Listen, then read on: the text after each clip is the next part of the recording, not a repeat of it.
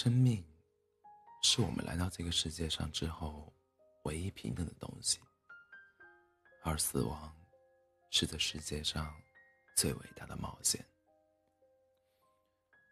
曾经流传着这样的一个故事：当你生命快要结束的时候，会有一位死神专门来到你面前，他的任务是要设法让你接受自己。即将死去的这件事，然后带着你离开。到底会去哪里，谁也不知道。当然，这个传言无从考证。按道理说，见过死神的人都应该已经跟着他们离开了。小百合生活在混凝土混凝土森林里，每天过着单调麻木的生活。每天早上，他一出门，熙熙攘攘的人群就会像海浪一样把它包裹住，直到庸庸碌碌的一天结束。他不知道自己是为了什么而活着。一个晴朗的早上，小百合推开窗户，阳光异常的明明媚。这时，他发现窗台上蹲着一个小男孩。他十分惊讶的问：“你是谁啊？”小男孩平静的回答说：“你好，小百灵，我是你的死神。”死神，小百合感到一阵晕眩，然后紧张的喊道：“可是，等等，我不叫小百灵，我叫小百合。”哦，是吗？小男孩瞬间。变得比他还要紧张，手忙脚乱的拿出一个笔记本，开始乱翻。哦，对不起，对不起，我念错了，我，我们重新来一遍好吗？啊？小百合迷糊了。没等他同意，小男孩就跳到窗外，站在半空中，然后把窗户小心翼翼的关闭，在玻璃外面朝小百合。打的手势，貌似，貌似是想让他打开窗户。小百合无奈的打开窗户，小男孩立刻飞到窗台上，摆出和刚才一样帅的造型，蹲在小百合的面前，一脸期待的望着她，然后一片安静。两个人大眼瞪小眼。半个小时过去了。小男孩终于忍不住了，他弱弱的问道：“你，你难道不应该问我是谁吗？”你爱说不说。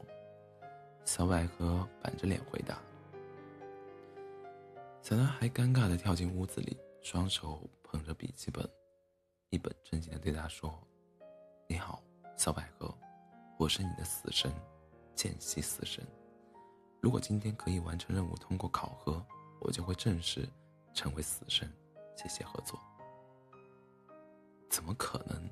你是说我快要死了吗？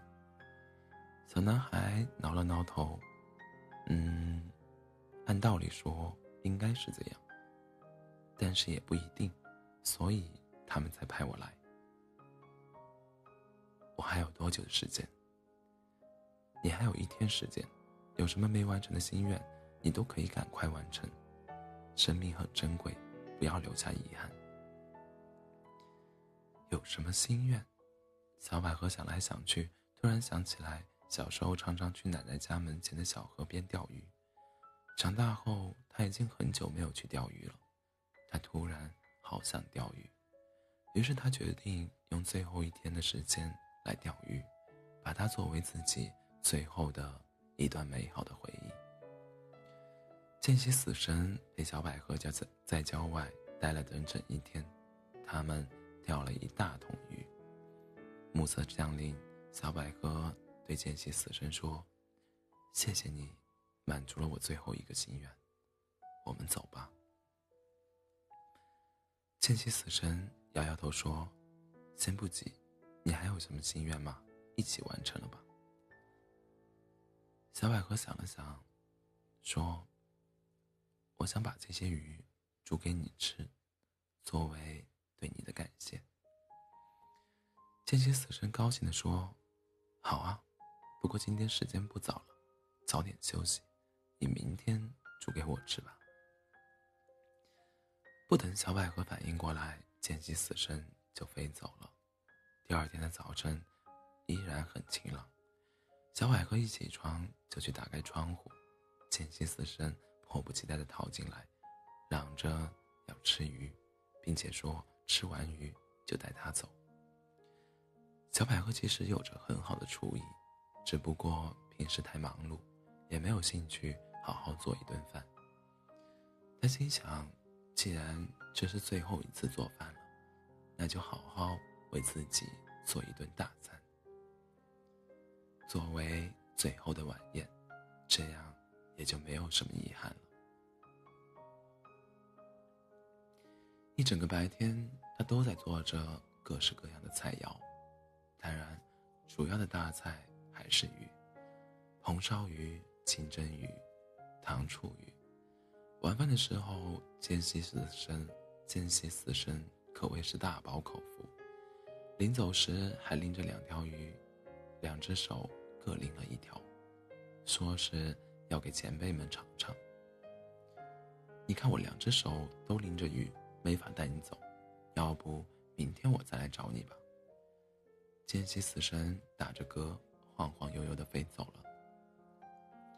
小百合很无语的看着他的背影。当天夜里下了大雨，温度骤降。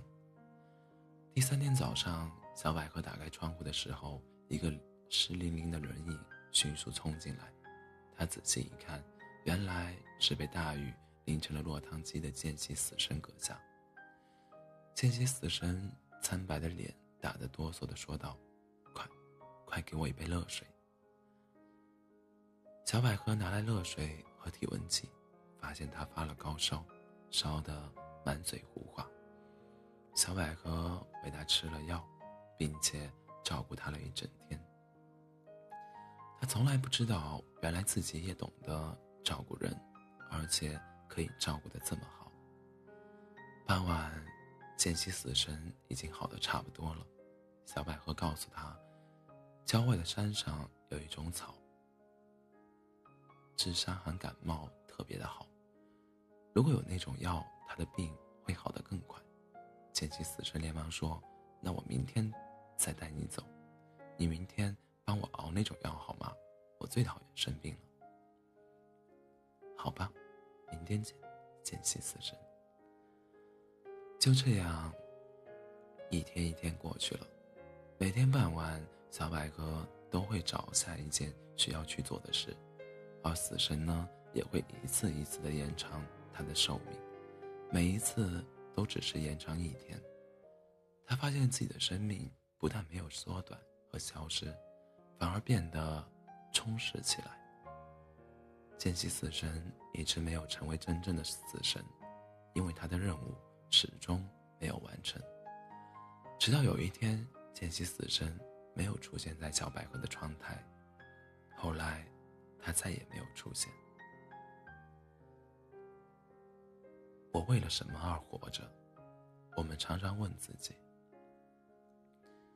答案很多：为了父母，为了亲人，为了朋友，为了爱情，为了实现理想，为了履行使命。来到这个世上，遇见这么多人，经历那么多事，成长、蜕变、痛苦，更多的是快乐。你的生命。你想要怎样的对待？如果明天我将离去，我还有什么事情要做？未来足够你爱。